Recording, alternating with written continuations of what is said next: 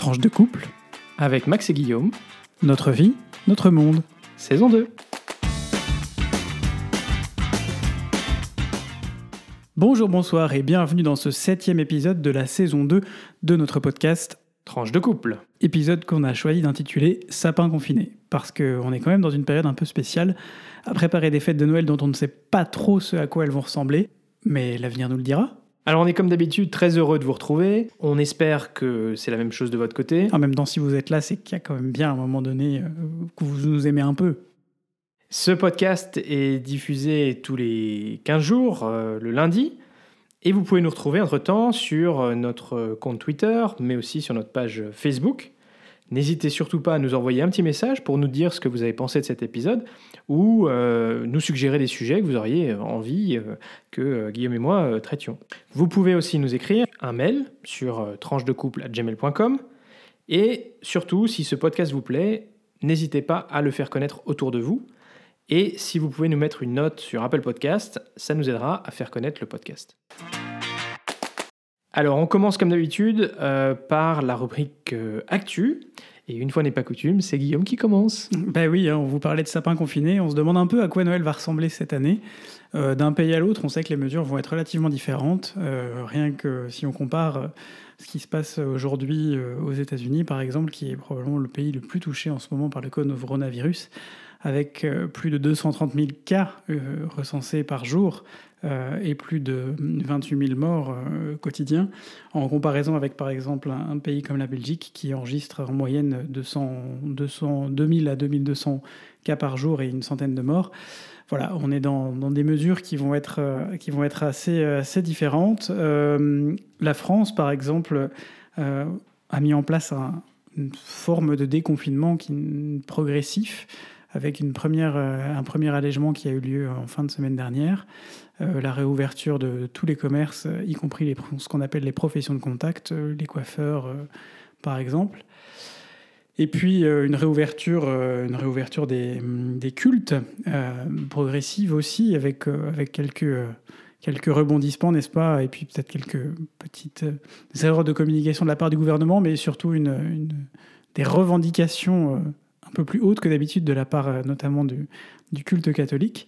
Euh, la Belgique, de son côté, euh, assume de n'avoir procédé qu'à un déconfinement, euh, non, pas un déconfinement en réalité, mais, un assouplissement des mesures, en particulier à visée économique, puisqu'en Belgique, on vous l'avait expliqué l'année dernière, on fête, Noël, mais on fête surtout Saint-Nicolas. Et aujourd'hui, on est le dimanche 6 décembre et c'est le jour de la Saint-Nicolas. Et pour la Saint-Nicolas, les, les enfants et les adultes reçoivent des cadeaux euh, à ce moment-là en, Belgique. Et donc, il était important pour le gouvernement de rouvrir les magasins. Ça a été fait euh, lundi. Euh, L'ensemble des, magasins jugés non essentiels ont rouvert, sauf, contrairement à la France, les professions de contact, donc esthéticiennes, coiffeurs et compagnie. Je ne vous décris pas ma situation capillaire actuelle, on n'en est pas encore... euh, non, pas encore, mais ça va le devenir d'ici Noël. Je pense que ça va, être, euh, ça va être sympa sur les photos, on va regarder ça dans quelques années euh, en disant « Ah, c'est vrai, ça faisait quatre mois que je ne suis pas allé, je n'étais pas allé chez le coiffeur ». Bref, et donc en Belgique, voilà, la- l'assouplissement des mesures ne- ne- est encore très progressif et le pays, contrairement à la France, n'envisage pas d'assouplir les mesures, notamment de bulles, pour Noël et recommande donc une, de, de ne pas inviter plus d'une personne extérieure à la bulle pour Noël. Alors il y a toute une série de règles, on ne va pas euh, revenir euh, dessus, mais selon que si vous êtes isolé, selon que si vous, êtes, euh, si vous avez déjà une bulle avec des enfants ou sans enfants, enfin bref, tout ceci fait que voilà, les, les choses vont probablement être relativement différentes d'un pays à l'autre. On attend un peu de voir comment les choses tournent dans les prochaines semaines aussi. On sait que la Belgique envisage de réouvrir euh, d'autres, d'assouplir de, nouveau les mesures d'ici au 15 janvier, notamment réouverture des salles de sport, réouverture des lieux culturels, euh, des cultes notamment, parce que les cultes n'ont pas repris non plus en Belgique. On attend un peu de voir euh, comment ça va se passer. On sait que d'autres pays ont pris, ont pris des mesures drastiques, notamment en France, en Allemagne en Autriche, surtout en France, en Allemagne et en, Italie, en fait, concernant par exemple les stations de ski. Euh, euh, on ne devrait pas oublier qu'au mois de mars, un des clusters euh, autrichiens qui s'est répandu en Europe était lié à une, une station de ski extrêmement connue du Tyrol. Et, puis, et puis donc en France, pour Noël, les, en France, en Allemagne, en Italie, pardon, les remontées mécaniques seront fermées, sauf pour les professionnels du ski et les affiliés de la Fédération française de ski.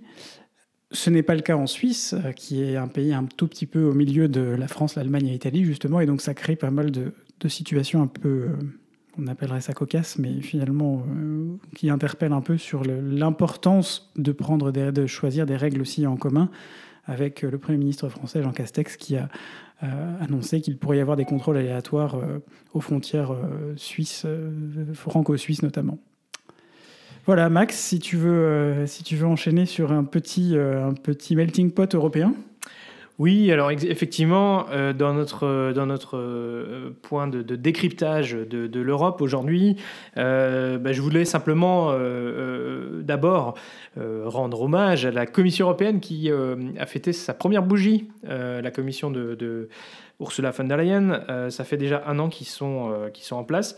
Alors peut-être euh, une caractéristique euh, de, leur première année, euh, bah, c'est naturellement qu'ils ont plutôt été en mode gestion de crise qu'autre chose, parce que le Covid et, toutes ses conséquences, et notamment pour en, limiter l'impact économique, pour favoriser la coopération et éviter la, fermeture des frontières, mais bien sûr aussi comment soutenir l'effort euh, l'effort médical euh, et donc euh, aussi un, développement d'une coopération dans le domaine de la santé qui, était jusqu'ici assez limité. néanmoins, on peut quand même voir que par rapport aux priorités que Ursula von der Leyen avait, mentionnées dans son, son, discours de politique générale, la Commission s'est aussi mise en mode euh, en, mode de, marche forcée, euh, en annonçant pas mal de nouvelles initiatives et législations, euh, dont un certain nombre vont être annoncées dans les prochaines semaines, vont être détaillées dans les prochaines semaines.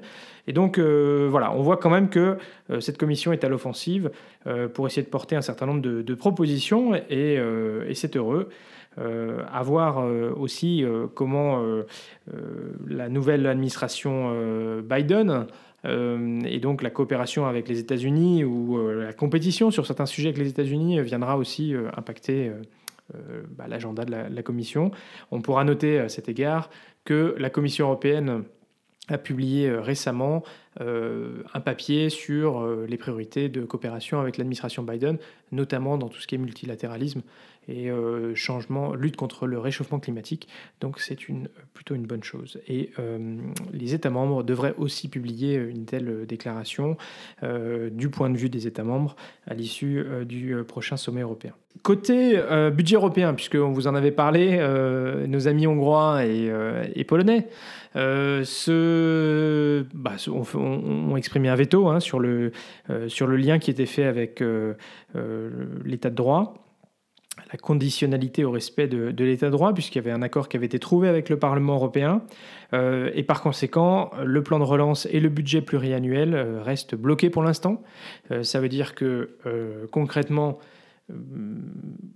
la Commission, le Conseil et le Parlement ont trouvé un accord pour un budget seulement pour l'année 2021 qui fonctionnera au 12e.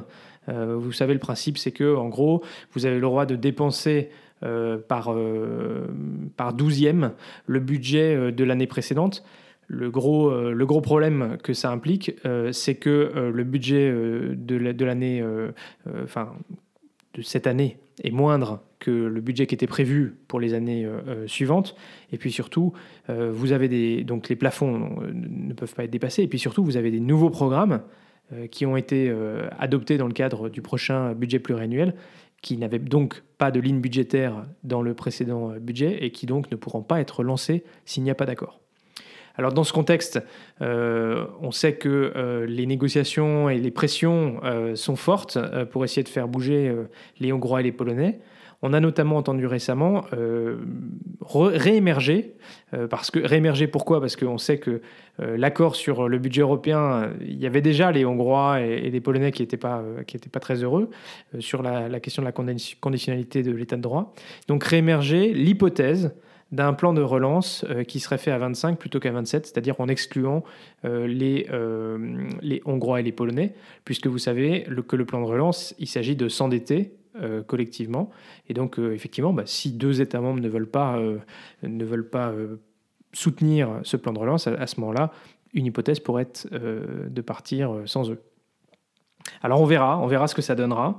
Euh, mais euh, ce sera quand même une, euh, une évolution à surveiller si on commence à voir une Europe à plusieurs vitesses. C'est-à-dire que dans certains cas, ceux qui sont d'accord pourraient partir en avant, en avant des autres. tu parles d'exclusion de la Hongrie et de la Pologne, ce serait pas ah, ce serait pas une exclusion. Non, non, ce serait. Euh, c'est un petit peu une coopération renforcée. Une, Avancée, une, avancée, sans la Hongrie et la Pologne. Voilà. Euh, avec quand même un certain nombre d'éléments de, euh, compliqués parce que bah, ce budget de relance, il serait quand même géré par les institutions européennes et donc financé par le budget payé par tout le monde. Je ne sais pas si tu vois ce que je veux dire, mais donc c'est pas simple. Hmm. On avait déjà connu euh, euh, ces, problématiques-là avec le, euh, l'Eurogroupe, donc les nations qui ont, qui ont l'euro. et on voit que ces différences de composition d'États membres, c'est pas forcément simple à gérer. Alors, dernier sujet européen, on ne pouvait pas faire une rubrique de décryptage de l'Europe sans parler euh, euh, des suites du Brexit et donc de la relation future entre l'Union européenne et le Royaume-Uni. On est dans la dernière ligne droite. En fait, de fait, on a dépassé la dernière ligne droite parce que, vous vous souvenez, il fallait qu'il y ait un accord avant fin novembre. Ça fait quasiment six mois qu'on nous dit qu'on est dans la dernière ligne droite. Le dernier marathon, on est sur un, sur un, terrain euh, nivelé euh, par euh, notre ami Michel Barnier, comme dit tweeté notre ami Michel Barnier. On n'en voit pas le bout de cette dernière ligne droite en fait. Non, exactement. Et donc normalement, pour que ce soit tout ait été propre, il aurait fallu qu'on trouve un accord d'ici mi-novembre. Alors après, ça a été repoussé fin novembre, et puis maintenant, bah, on est déjà en mois de décembre, et on voit que les divergences bah, de fond restent, hein, parce que l'Union européenne continue à demander au Royaume-Uni un certain nombre de garanties dans des, dans des domaines euh, importants pour éviter que le Royaume-Uni ait un avantage comparatif parce qu'il est tellement intégré, ou était jusqu'ici tellement intégré au marché commun, euh, qu'il euh, a un avantage comparatif si jamais on ne lui, lui, imposait pas de respecter les mêmes règles. on parle de dumping, de dumping économique. il pourrait proposer des choses qui, puisqu'il ne serait plus soumis aux mêmes règles, il pourrait proposer des conditions plus favorables euh, qui feraient qu'il euh, aurait des, coûts, des, tarifs qui soient plus, abordables que ses concurrents en Europe. Donc on voit bien l'intérêt. Et puis il y a la question de la pêche, qui est un sujet important notamment pour les, les, pêcheurs français, puisque vous le savez, en fait les pêcheurs français, mais aussi les pêcheurs d'autres pays, hein, vont largement pêcher une partie de l'année dans les eaux britanniques, parce qu'elles sont plus poissonneuses que les eaux françaises. Euh, et que par ailleurs, euh, ça n'est pas que dans un sens, parce que euh, y a beaucoup de poissons très, enfin, qui sont, comment dire,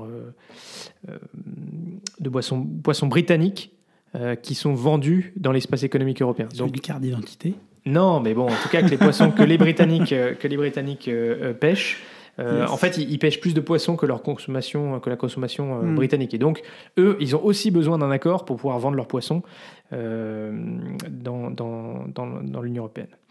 Voilà. Donc, on a, on a vu que c'était remonté à nouveau au niveau de Ursula von der Leyen et de Boris Johnson ce week-end.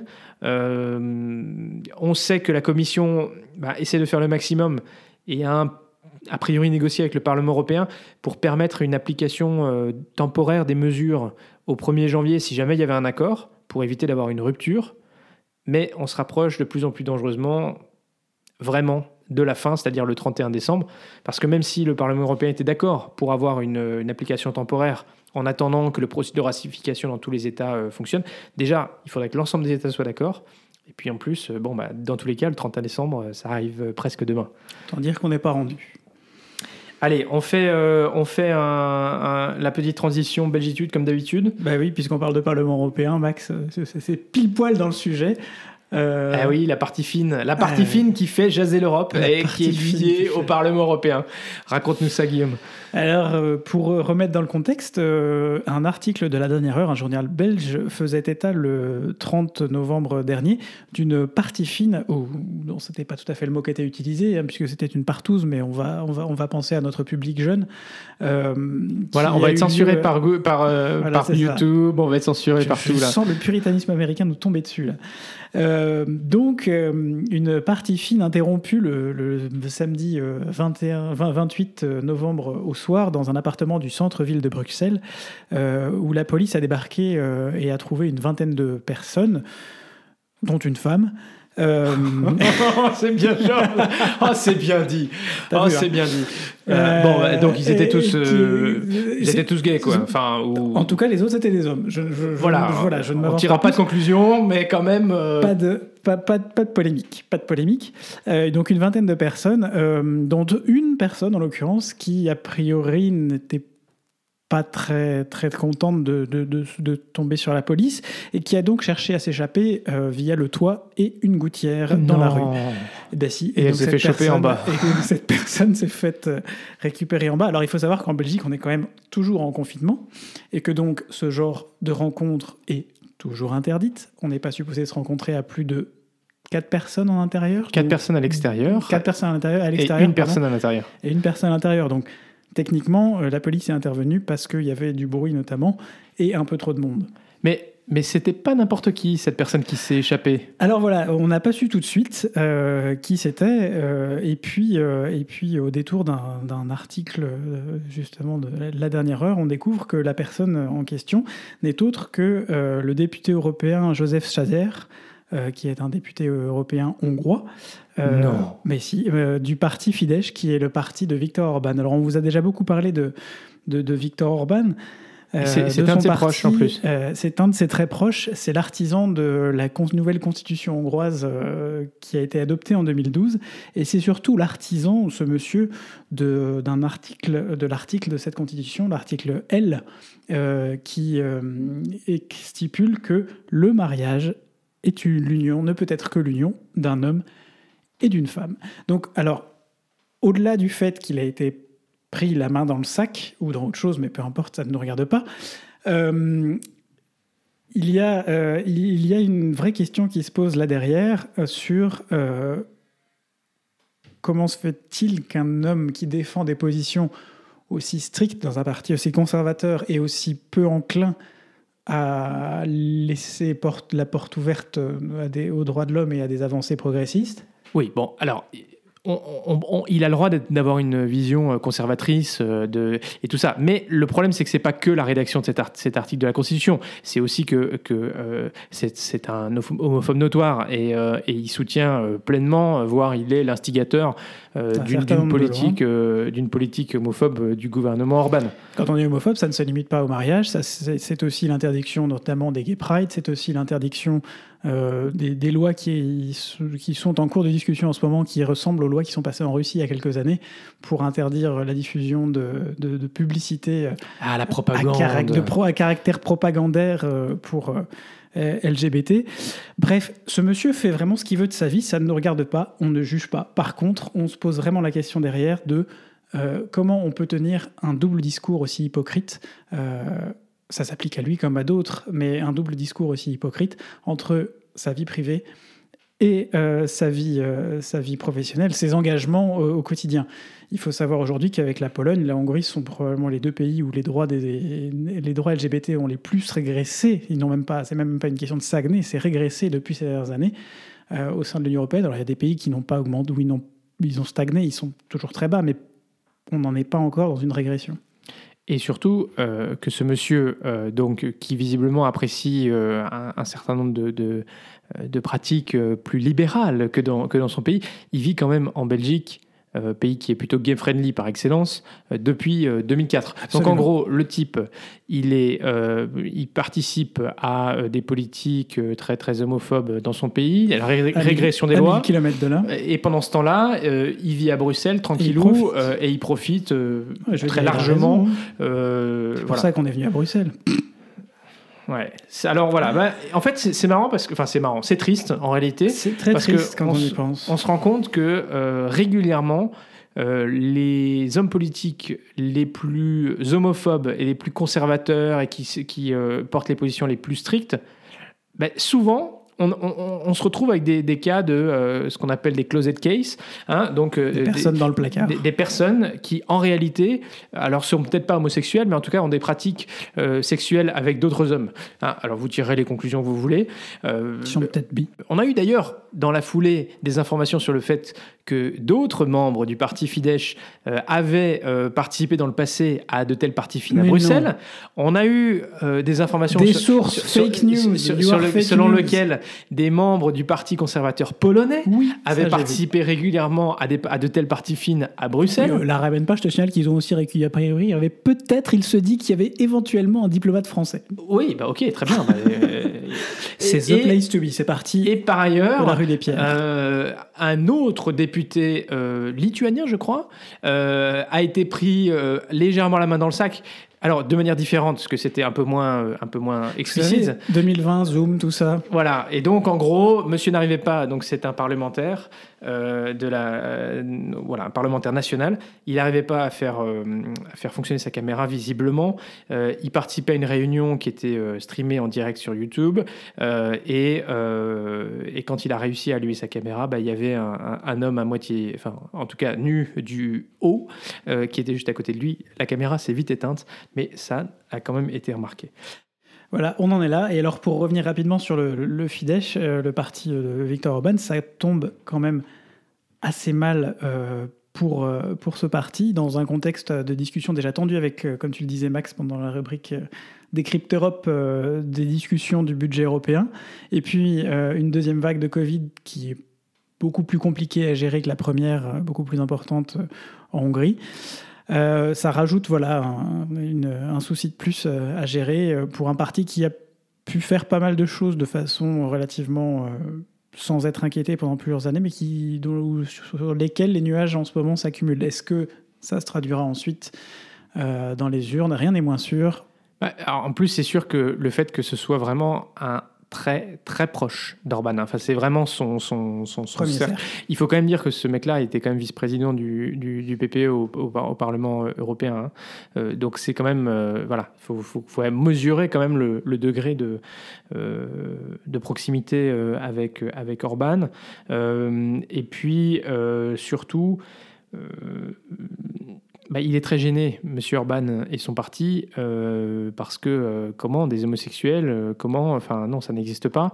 Et donc, ils ont quand même été jusqu'à accuser les services de renseignement allemands d'avoir monté, monté cette, cette affaire pour pouvoir embarrasser Orban et le, le faire, euh, comment dire, le faire plier sur la question de- du budget européen. Non, non, mais c'est bien, c'est intéressant quand même. C'est intéressant. Bah, je conclurai en reprenant un texte, euh, la conclusion d'un article que je vous partagerai sur Twitter d'Olivier Lebussy sur euh, la Libre euh, Belgique, qui dit de tout cela et des stigmatisations dont la communauté LGBTQI est victime en Hongrie, Joseph Schazer s'est fait le complice zélé. Comment traduit-on Tartuffe en hongrois? On passe maintenant à notre rubrique, euh, sans transition, notre rubrique vie de couple. Eh oui, vie de couple, Noël, concession familiale, on va vous parler de trucs fun aujourd'hui, hein Max Oui, bah oui, on l'a dit en, en introduction, euh, on se prépare à un sapin confiné. Toute ressemblance à des personnages ayant existé ou existants est évidemment fortuite. Exactement.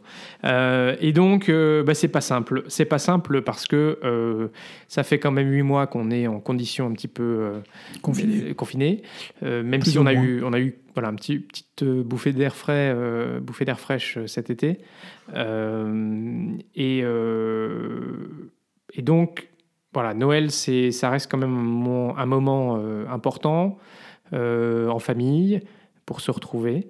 Euh, et donc, euh, bah, comment est-ce qu'on arrive à concilier à la fois le fait de garder des, euh, voilà, de la distance et puis garder des précautions?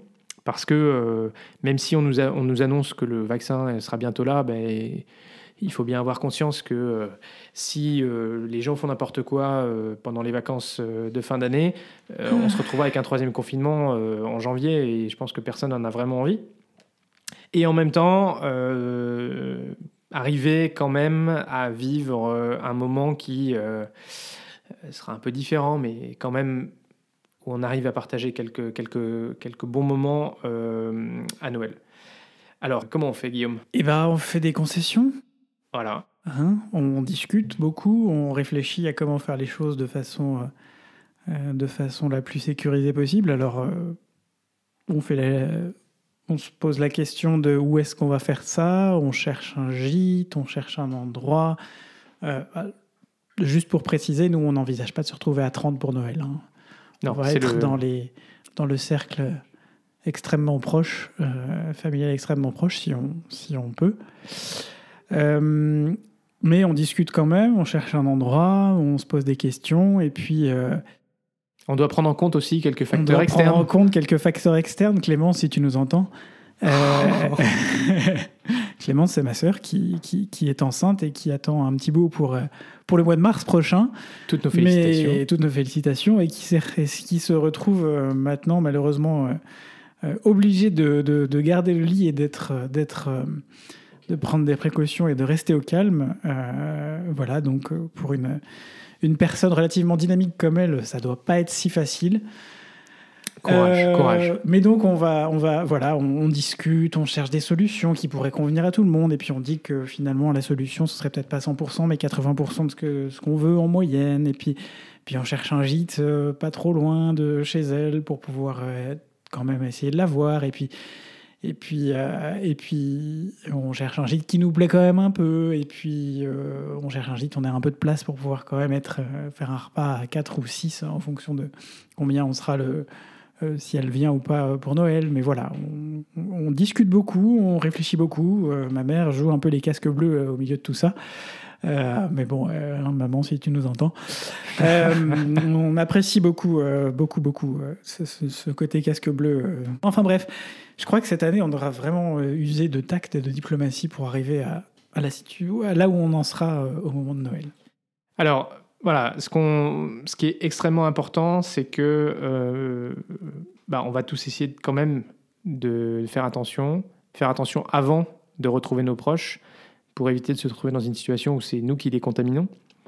Et puis aussi, bah, faire attention, voilà, peut-être pour limiter les câlins, limiter euh, les moments où potentiellement on pourrait, on pourrait choper euh, mm. la Covid. Euh, voilà, enfin, du côté de Max, ils l'ont déjà tous eu dans les trois derniers mois, donc a priori. Non, pas mes parents. Non, c'est vrai. Alors, un deuxième sujet dont on voulait vous parler, c'est bah, toujours un peu cette, cet objectif qu'on a de d'offrir, de consommer de manière responsable quand, on, quand on pense à Noël. Euh, parce que, euh, voilà, même si peut-être tous les magasins ne sont pas tous ouverts, ou alors que c'est n'est pas forcément aussi simple de se balader comme on le faisait d'habitude, euh, ça reste une préoccupation qui, qui, de notre point de vue, est importante. Alors, on vous avait déjà parlé l'année dernière des furoshiki, hein, ces, ces emballages cadeaux en tissu euh, réutilisables. D'une année sur l'autre. Qui euh, évite euh, d'utiliser et de gâcher du, papier, voilà, du papier cadeau qui va globalement être utilisé pendant 5 minutes pour faire joli et puis qui sera déchiré et mis à la poubelle. Donc cette année encore, on utilisera des furoshiki de notre côté et on est d'ailleurs assez content de voir que cette initiative fait des émules parce que plusieurs de nos proches euh, ont décidé eux aussi d'utiliser des furoshiki pour emballer les cadeaux. Absolument. Eh oui, on, a, on nous a un peu regardé bizarrement à Noël dernier quand on est, quand on est venu avec nos cadeaux emballés dans du tissu. Et puis, euh, et puis euh, effectivement, on s'est rendu compte que, je ne sais pas si c'est nous, mais en tout cas, il y avait une, quelque chose qui était lancé et, et je trouve ça assez chouette parce que déjà de se dire que peut-être on a eu un impact, ça c'est important et puis euh, pour, pour, notre, pour notre ego et pour, euh, et pour l'impression qu'on laisse, qu'on laisse derrière. Mais non, mais pour moi, c'est aussi important.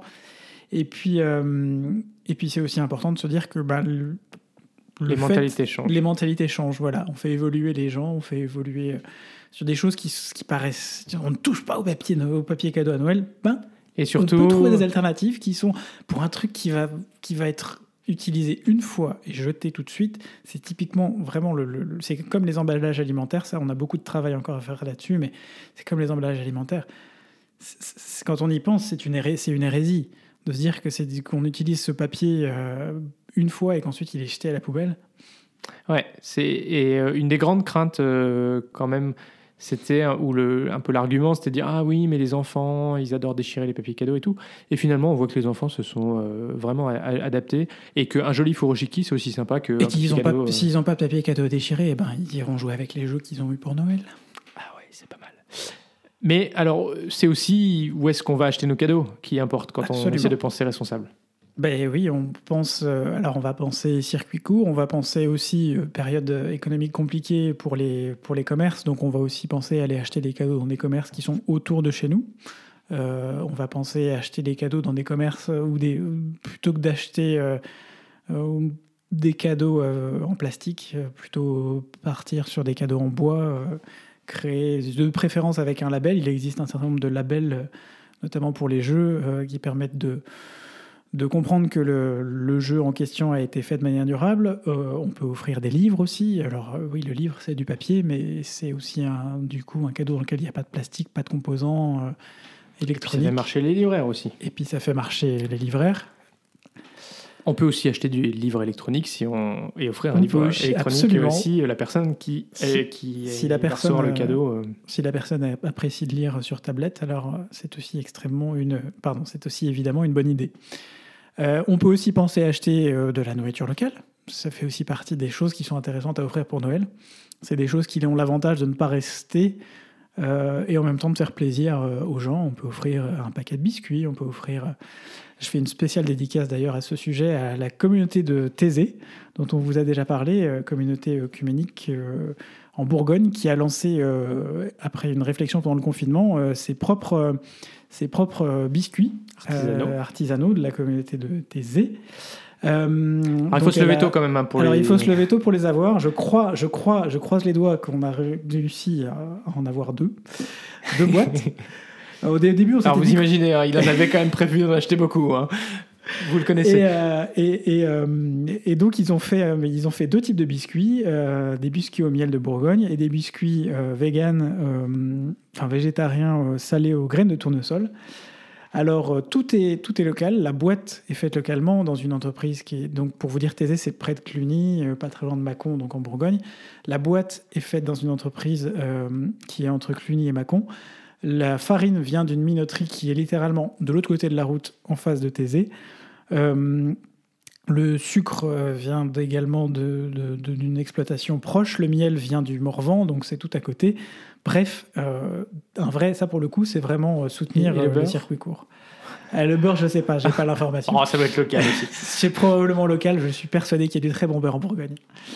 Voilà, donc c'est des, des, idées, des choses, des, des possibilités. Et puis, moi, je suis assez fan des boîtes de biscuits en métal, notamment celle de Marks Spencer, et je dois reconnaître que celle de Thésée, elle est quand même trop belle avec ses carrés pleins de couleurs. Magnifique. Et puis, n'oubliez pas aussi euh, bah, que nos, voilà, les, les, restaurateurs, euh, normalement, Noël, c'est une grosse période pour eux. En ce moment, bah, du coup, c'est compliqué parce que les restaurants restent fermés, mais un certain nombre de restaurateurs proposent des plats emportés ou euh, voilà, en format traiteur. Donc vous pouvez aussi euh, ben, peut-être soutenir euh, pour un repas ou l'autre euh, des restaurateurs de votre, entourage, enfin de votre entourage locaux, pour participer aussi à, ce soutien. je voudrais aussi mentionner, parce qu'on parle d'être responsable, ben, les associations qui peuvent être soutenues en cette fin d'année. N'oubliez pas de, faire vos dons en cette fin d'année. Euh, aux associations euh, qui notamment s'occupent des plus fragiles et euh, qui ont besoin de votre aide pour pouvoir soutenir un nombre croissant de personnes en difficulté. Vous l'imaginez, cette période du confinement a accru les personnes qui sont, qui sont dans le besoin. Absolument. Merci Maxime. Dernier sujet, dernière euh, rubrique euh, de, cette, de, ce, de cet épisode. Euh, aujourd'hui, Guillaume, tu veux nous parler du festival numérique L'amour de loin. Eh oui, le festival numérique L'amour de loin, c'est un festival qui a été lancé par les forces musicales. C'est le syndicat français qui regroupe les orchestres et les opéras, la majorité des orchestres permanents et des opéras en France, qui propose donc ce syndicat depuis, depuis le 4 décembre au soir et jusqu'au 16 décembre un festival en ligne qui s'appelle L'amour de loin, dans lequel, dans lequel chaque, chaque orchestre, chaque opéra participant offre un événement à découvrir sur Facebook. Alors ça peut être des événements qui sont enregistrés, qui ont été enregistrés il y a quelques temps déjà. On sait que le confinement a mené les opéras et les orchestres à enregistrer un certain nombre d'œuvres de, et de concerts pour les rediffuser ensuite. Ça peut être aussi comme l'Opéra de Rouen, des concerts en live sur Facebook proposés gratuitement, euh, j'insiste bien sur le gratuitement au, public.